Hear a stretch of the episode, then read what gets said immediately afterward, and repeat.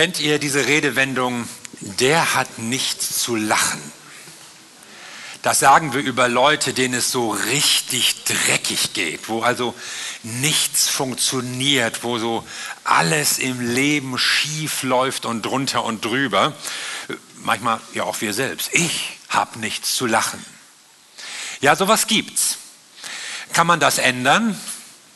Ich glaube ja, aber wie? Hören wir mal auf einen gewissen Jesaja. Das war ein Prophet, der vor 2700 Jahren lebte. Ach komm, 2700 Jahre? Was hat der mir denn zu sagen? Was geht mich dann Jesaja an? Warte, nicht zu schnell urteilen. Immerhin hat dieser Mann ein Buch geschrieben und das wird auch nach 2700 Jahren immer noch wieder neu verlegt und gelesen. Da muss ja was dran sein. Da muss ja irgendwas stehen, was die Leute fasziniert, was Substanz und Gehalt hat. Also, es lohnt sich hinzuhören. Ich lese mal aus Jesaja 9 in der Bibel. Da steht folgendes: Das Volk, das im Finstern wandelt, sieht ein großes Licht und über denen, die da wohnen im finstern Lande, scheint es hell. Du wächst lauten Jubel, du machst groß die Freude. Vor dir freut man sich, wie man sich freut in der Ernte, wie man fröhlich ist, wenn man Beute austeilt. Denn du hast ihr drückendes Joch, die Jochstange auf ihrer Schulter und den Stecken des Treibers zerbrochen, wie am Tage Midians. Denn jeder Stiefel, der mit Gedröhns dahergeht und jeder Mantel durch Blut geschleift, wird verbrannt und vom Feuer verzehrt. Denn uns ist ein Kind geboren, ein Sohn ist uns gegeben und die Herrschaft ruht auf seiner Schulter. Und er heißt Wunderrat, Gottheld, ewig Vater, Friedefürst. Auf dass seine Herrschaft groß werde und des Friedens kein Ende auf dem Thron Davids und in seinem Königreich, dass er es stärke und stütze durch Recht und Gerechtigkeit von nun an bis in Ewigkeit. Solches wird tun der Eifer des Herrn. Du wächst lauten Jubel. Das ist so der zentrale Vers, um den es heute geht. Vielleicht sagst du, ja, schön wär's. Bei mir gibt es wenig zu lachen und noch weniger zu jubeln. Damals auch nicht, als Jesaja diese Worte schrieb. Die Ausgangssituation war nämlich düster. Damals im 8. Jahrhundert in diesem kleinen Land namens Israel. Buchstäblich. Denn im Osten hatte sich die assyrische Großmacht erhoben und sie griff mit ihren imperialen Ambitionen immer weiter aus. Ich habe euch hier mal eine Karte mitgebracht, damit ihr das so ein bisschen sehen könnt.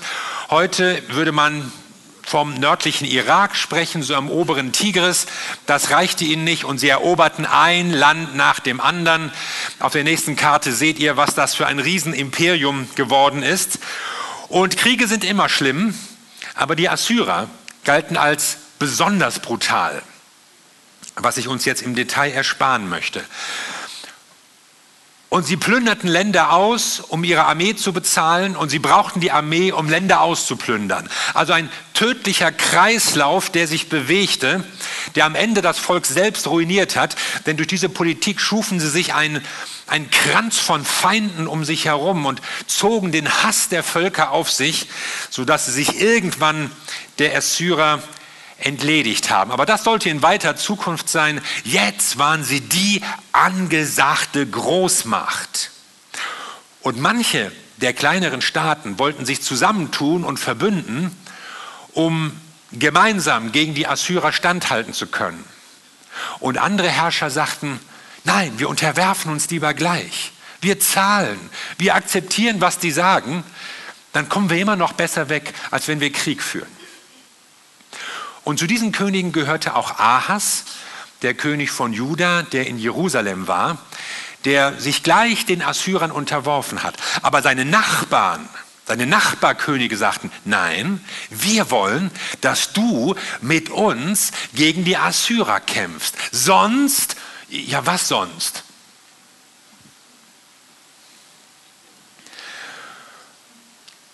Und das war die Situation. Und die Menschen lebten in Angst in Jerusalem, in Juda, in diesem kleinen Land. Angst vor den nahen Feinden und Angst vor dem fernen Feind. Angst vor den kleinen Feinden, Angst vor dem großen Feind. Mit wem soll ich mich verbünden? Wem soll ich mich unterwerfen? Was kommt auf uns zu? Womit müssen wir rechnen? Was können wir überhaupt tun? Diese Stimmung im Volk, die greift Jesaja auf, wenn er sagt, ein Volk im Finstern, ratlos, desorientiert, unsicher. Die schlimmsten Befürchtungen standen im Raum. Man tastete im Nebel. Was sollen wir tun? Und egal in welche Richtung man überlegte, alles fühlte sich schlecht an. Wir können nur verlieren. Wir sind eigentlich erledigt. Wir wissen nicht, was aus uns wird. Vielleicht kennst du solche Situationen. Da wirst du hin und her gerissen.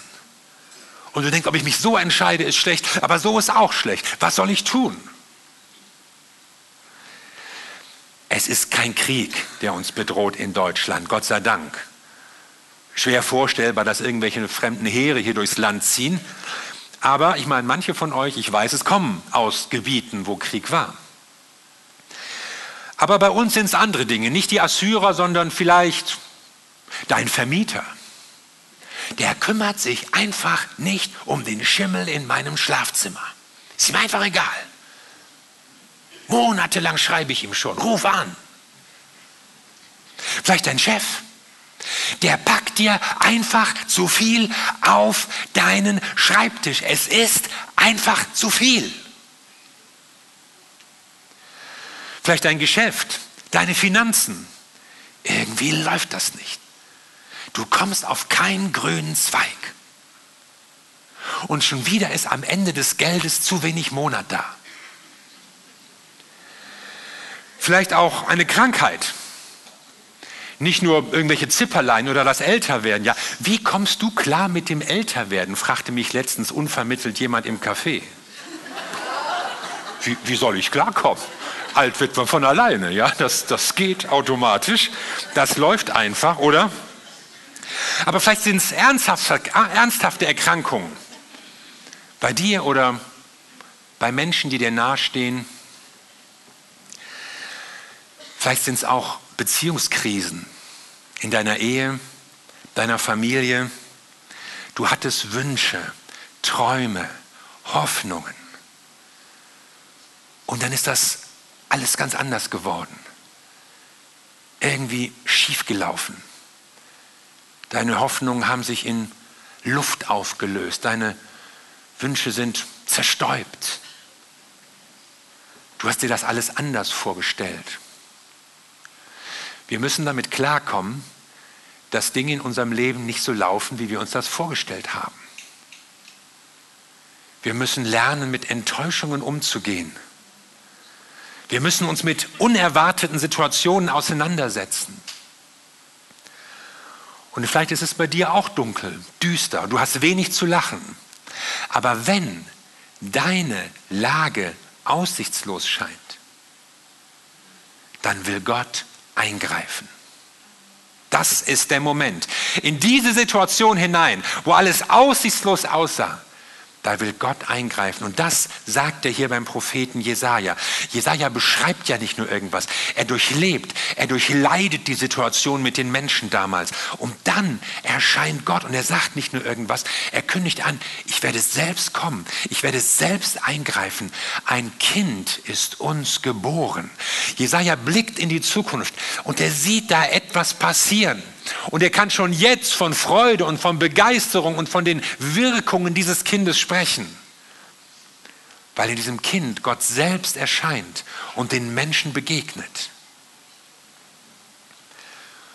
Und so kann er sehen, was dieses Kind, Gott bei den Menschen, für uns alle bedeutet, wie er einen Ausweg schafft, aus der Not heraus wie er Licht macht in der Dunkelheit, auch in deiner Dunkelheit, auch in deiner Unklarheit, auch in deiner Unsicherheit. Er gibt dir Orientierung. Gott will bei dir das Licht anknipsen. Wie er Freude schenkt, auch wenn du vielleicht wenig Grund zur Freude hast. Wie er Freiheit wirkt. Aller Unterdrückung will Gott ein Ende setzen. Er hat Freiheit auch für dich. Vielleicht vor Ängsten, vor Sorgen, manche Menschen machen sich Sorgen. Vor Zwängen, was dich bedrückt. Vielleicht von dem Zwang, anderen gefallen zu müssen, von dem Wunsch, immer mehr haben zu wollen, von Süchten, welcher Art auch immer. Gott schenkt Freiheit. Und Gott kommt, um den Frieden zu bringen. Friede auf Erden. Friede zwischen Menschen, Versöhnung. Aber auch Friede in unseren Herzen, unseren unruhigen, aufgewühlten Herzen. Deshalb wird dieses Kind geboren. Spätere Leser merkten sofort, das, das ist ja Jesus. Jesus von Nazareth, Jesus Christus. Ist das der von Gott gesandte Retter? Ja, er muss es sein. Es passt. Er, er tut das, wovon schon die Propheten sprachen. Es wirkt so, wie sie es angekündigt haben. Und obwohl das zu Jesajas Zeit noch in der Zukunft lag, merkt er, das wird große Freude auslösen. Und er sieht, was da für uns Menschen drin war. Gott greift ein und er will auch dir Grund zur Freude geben. Und jetzt frage ich dich, worüber kannst du dich freuen?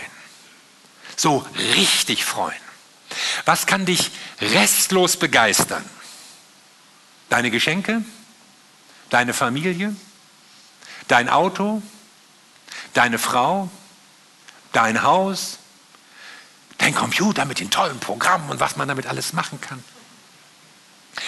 Wenn Gott kommt, darüber denkt jetzt auch der Prophet Jesaja nach, wenn Gott kommt, dann gibt es Grund zur Freude, so, so wie, wie, wie, ja, wie kann ich es den Leuten klar machen? Was begeistert die Menschen? Was fasziniert sie? Was hat die Leute damals total gefreut? Die Ernte. Ja, das ist das Beispiel. Sie freuen sich vor dir, wie man sich in der Ernte freut. Die meisten Leute damals waren Bauern. Einfache Subsistenzlandwirte, die so für den persönlichen Bedarf gewirtschaftet haben und die geringen Überschüsse, die konnte man eintauschen gegen Sachen, die man nicht selbst herstellen konnte. Was weiß ich, Metallwerkzeuge oder Textilien oder Olivenöl. Und das Leben war karg und die Arbeit auf den Feldern war hart. Und wenn sie eingebracht war, die Ernte, dann wusste man, was man geschafft hatte dann herrschte große Erleichterung. Wir haben was geschafft und das Überleben im nächsten Jahr ist gesichert. Aber es war immer eine Zitterpartie. Ich erinnere mich an meine Kindheit, da war ich auch zum Kartoffelernten eingeteilt. Also soll jetzt nicht der Eindruck erwecken, als hätte ich meine Kindheit mit harter Feldarbeit auf den Äckern fremder Bauern und so verbracht und musste mich so durchschlagen. Das war jetzt nicht so. Also es war so eine Aktion, wo wir Kinder natürlich dabei waren und das war auch erstmal cool. So, vor allem so auf dem Trecker sitzen und dann ging es da erstmal aufs Feld oder hinten so auf diesem Wagen, dann konnten wir da rummachen. War nichts so mit Helm und Anschnallen und so ein Quatsch. Nee, das war erstmal Action. So, dann kamen wir auf dem Acker an und, und dann waren ja da die Kartoffeln. Und dann musste ich mich bücken und die aufheben und in einen Korb packen und der Korb wurde schwer. Also Kartoffeln wiegen was, ja. Und dann fing es an zu regnen. Regen, Erde, Dreck, Kartoffeln, Schlamm, Nässe, Kälte, der Spaß an der Ernte war mir sehr schnell vergangen. Das war ätzend, das war öde, das macht überhaupt keine Freude. Und irgendwann habe ich auch gesagt, ich mache nicht mehr und habe mich an den Rand gesetzt und die anderen machen lassen. Ich meine, ich wusste ja auch, ich war ja schlau, ich wusste ja auch, ob ich sammle oder nicht. Wir haben zu Hause immer genug Kartoffeln und andere Sachen. Davon hängt nichts ab, ob ich mich jetzt hier im Schlamm des Ackers bewege oder nicht. Egal. Bei uns kommen die Kartoffeln aus dem Supermarkt und, und meine Eltern kaufen die und die anderen Sachen auch. Fertig. Da muss ich doch nicht, das muss ich mir doch nicht antun. Da hängt doch nichts von ab. Das war damals in Israel anders. Da hing eine Menge von ab. Und das musste man sich auch antun. Und jedes Jahr war es die bange Frage, regnet es genug? Aber bitte nicht in der Erntezeit? Und bitte kein Feuer, kein Hagel, keine Pflanzenkrankheit? Auch bitte keine Überfälle, keine Räuber, keine Plünderer, keine fremden Heere? Und der Bauer darf auch nicht krank werden, sonst vergammelt die Ernte am Stängel und, und, und. Und wenn man es dann geschafft hatte, wenn dann die Ernte drin war, wenn dann die Vorräte für ein Jahr wieder da waren, ah, was war das für eine Erleichterung. Ein Erntedankfest in so einer Welt hat eine völlig andere Bedeutung. Und das ist Freude. So sagt Jesaja. So werdet ihr euch freuen, wenn Gott in euer Leben kommt. Gibt euch Zukunft. Das gibt euch Hoffnung. Da taucht neue Perspektive auf. Ihr könnt wieder nach vorne schauen. Ihr könnt erleichtert sein, dass es für euch ein Leben im Morgen gibt. Das löst Gott aus. Und er bringt noch ein zweites Bild, wie man jauchzt beim Verteilen der Beute. Kriegsbeute. Das ist ja ein Bild, das uns noch fremder geworden ist. Das Lager der geflohenen Feinde wird geplündert. Die Soldaten, die Anstrengungen, Mühen, Trennung von ihrer Familie, Lebensgefahr auf sich genommen haben, werden jetzt belohnt, auch materiell. Und diese Erleichterung, überlebt zu haben, verbindet sich mit der Begeisterung über die Beute, die Belohnung. Es gibt endlich wieder Grund zum Lachen. Versteht ihr jetzt, was ich meine? fragt Jesaja. So ist das, wenn Gott in euer Leben kommt, wenn er eingreift, wenn er Neues wirkt. Jetzt hast du wieder etwas zu lachen. Jesaja sieht diese aktuelle Not und er kann nicht nur sagen, ja, es kommen auch mal wieder bessere Zeiten, wie man sich so manchmal oberflächlich dem bisschen Mut zuspricht, sondern er sagt, Gott selbst wird kommen. Gott selbst kommt und er greift ein. Er kommt als Kind, aber er wird groß. Als erwachsener Mann, Gott in Menschengestalt, wird er handeln. Und was tat er? Jesus aus Nazareth, der von Gott versprochene Retter, ist von Ort zu Ort gezogen. Er hat überall Gutes getan und alle geheilt, die der Teufel in seiner Gewalt hatte, denn Gott selbst hatte ihm seine Macht und den Heiligen Geist gegeben. Gott stand ihm bei. So fasst Petrus, ein Augenzeuge, ein Freund von Jesus, zusammen, wie Jesus gewirkt hat in der Apostelgeschichte. Gutes hat er getan. Menschen geheilt von körperlichen Krankheiten, von seelischen Wunden, von schmerzhaften Erinnerungen. Es geschieht Heilung, wo Jesus Christus hinkommt. Und er hat den Menschen Freiheit gebracht. Freiheit von der Macht des Bösen, dem Bösen in der Welt, dem Bösen manchmal auch in uns. Ich male mir das manchmal so aus, wie das für die Menschen in Galiläa gewesen ist, wenn sie Jesus begegnet sind. Arme Leute, die keine Chance hatten, meinetwegen ihrer Krankheit, einen Arzt aufzusuchen, weil es sie nicht gab, ein Krankenhaus, sowas war gar nicht möglich zu denken. Und selbst wenn es irgendwelche Ärzte gab, die waren teuer. Und dann kommt Jesus und er berührt einen Menschen. Und er spricht ein Wort und Schmerzen schwinden. Krankheit hört auf. Es geschieht etwas im Leben der Menschen. Ich versuche mir die Begeisterung vorzustellen. Manchmal klingt das ja auch so in den Evangelien durch. Wenn da von der Freude der Menschen, der Begeisterung die Rede ist, in dem Moment, wenn Jesus eingreift in ihrem Leben. Paulus, ein anderer Verfasser des Neuen Testamentes, hat mal geschrieben, freut euch im Herrn, ich sage es euch nochmal, freut euch.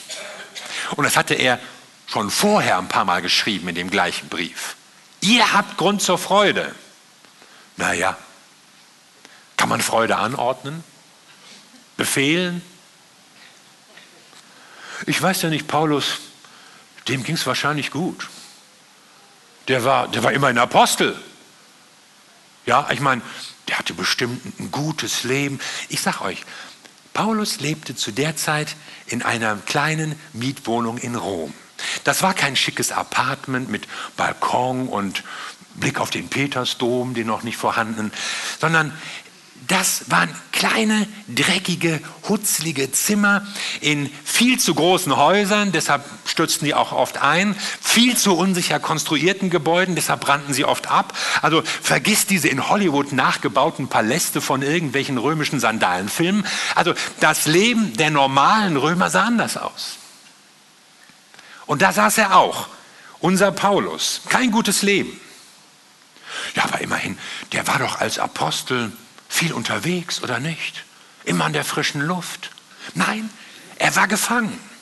Also unter Hausarrest, wenn auch in seiner eigenen Wohnung, bewacht von einem Soldaten Tag und Nacht in irgendeinem so schäbigen, einer schäbigen Mietskaserne, während er auf seinen Prozess wartete vor dem kaiserlichen Gerichtshof. Und der Kaiser hieß Lucius Domitius Ahenobarbus, genannt Nero. Keine guten Aussichten. Freut euch im Herrn, ja, im Herrn. Das heißt doch, freut euch, dass ihr zu Gott gehört. Freut euch, weil ihr Gott in eurem Leben habt. Freut euch, weil ihr nicht mehr alleine, ohne Gott, euch irgendwie durchwurschteln müsst. Die Bibel sagt nicht, freut euch, wenn alles gut läuft. Freu dich, wenn du gesund bist. Freu dich im Urlaub. Freu dich, wenn deine Wünsche erfüllt und deine Träume Wirklichkeit werden. Nicht alles bietet dir Grund zur Freude. Wir haben unsere Herausforderungen, Schwierigkeiten, Probleme und nicht alle Umstände sind freudig, aber die Freude, die Gott schenkt, sie ist unabhängig von Umständen. Was mache ich, wenn mir die Freude wegschwimmen will? ich erinnere mich an das Gute, das ich habe, das Gott in meinem Leben gewirkt hat. Ich erinnere mich daran, dass ich ein Kind Gottes bin, geliebt von ihm, dass er mich berufen hat und seine Pläne mit mir umsetzt. Ich erinnere mich an das, was ich Gott tun sehe im Leben von anderen Menschen, in dieser Gemeinde, wo Gott einfach handelt und wirkt und sich Dinge verändern zum Guten. Und wenn Gott in deinem Leben ist, dann wirst du immer etwas haben, worüber du dich freuen kannst. Du wirst auch noch Herausforderungen haben, du wirst auch noch Schwierigkeiten haben, aber du wirst auch immer etwas haben, auf das du blicken kannst und sagen kannst, das verdanke ich Gott. Ich habe es gut, weil Gott in meinem Leben ist. Du wächst lauten Jubel, du machst groß die Freude. Das hat Jesaja schon vor langer Zeit kommen sehen. Wie Gott auch Trauer in Freude verwandelt. Und manchmal, nicht immer, manchmal, da verändert er auch die Umstände. Da greift er auch in einer wunderbaren Weise ein, wo du keinen Ausweg mehr siehst und nicht mehr weißt, wie es jetzt passieren soll. Vor ein, zwei Wochen sprach ich vorne am Eingang mit Lilo. Kennt ihr Lilo? Ich habe mal ein Bild von ihr mitgebracht. Ich habe sie gefragt, ich darf das erzählen und das Bild zeigen. Und Sie hat mir das auch nochmal alles aufgeschrieben, was sie mir da erzählt hat. Also sie erzählte mir, ich habe seit vielen Jahren eine Doppelsichtigkeit. Also sie sieht die Dinge doppelt. Und sie muss eine Brille tragen, eine spezielle Brille, die das korrigiert. Und nur wenn man dann so ganz das Objekt oder die Person dann exakt fixiert, dann sieht man klar und sonst sieht man zwei Annabels und das ist natürlich auch schlecht, ja, meinetwegen beim, beim Radfahren oder im Verkehr oder beim Computer, alles doppelt, ist schwierig. Und also es ist hier so gegangen, dass wenn sie hier nach einem Glas greifen wollte auf dem Tisch, hat sie daneben gegriffen, weil, weil sie nicht wusste, wo genau ist dieses Glas. Und dann schreibt sie jetzt in diesen Tagen vorher, konnte ich trotz Brille nicht mehr richtig sehen. Also es wurde immer schlimmer, immer schlimmer. Und trotz Brille war es dramatisch, doppelt. Und dann kam der Moment, wo es ihrem Mann reichte. Und er legte ihr so die Hände auf die Augen und hat für sie gebetet. Und als er die Hände wieder wegnahm, konnte sie sehen. Und sie schreibt, danach konnte ich alles ohne Brille klarer sehen als mit Brille, die ich nun nicht mehr brauche.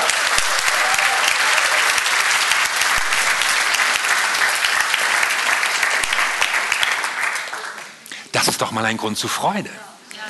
Da sieht man, was Gott tun kann, wie Gott eingreift, manchmal in Situationen, wo du dich jahrelang quälst und nicht weißt, was du machen sollst. Gott bringt Freude in dein Leben. Ich kann dir nicht garantieren, dass jedes deiner Gebete zack sofort erhört wird. Ich kann dir auch nicht versprechen, dass jede Krankheit durch Gebet verschwindet.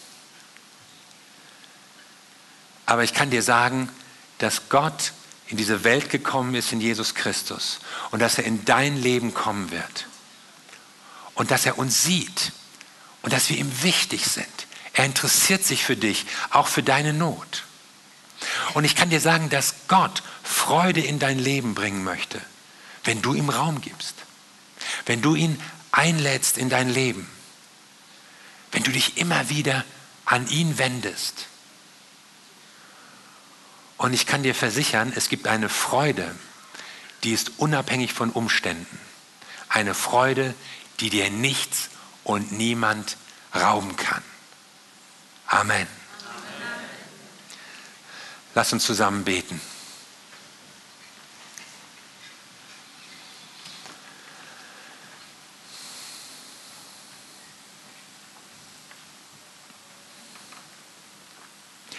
Wir danken dir, unser Vater im Himmel, dass du in unserem Leben wirkst, dass du dir Gedanken gemacht hast, wie unser Leben anders werden kann, wie, wie du der Not der Menschen begegnen möchtest.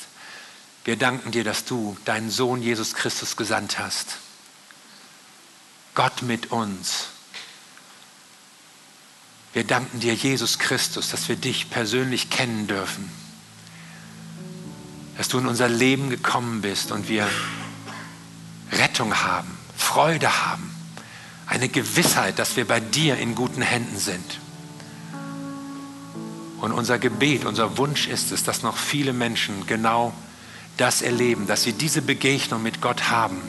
Eine lebensverändernde Begegnung, eine freudestiftende Begegnung. Danke, dass du uns begegnest und dass wir gerade in dieser Weihnachtszeit daran denken dürfen. Da ist ein Gott, der uns liebt und der zu uns kommt. Und wir dürfen dich kennenlernen. Danke, Herr.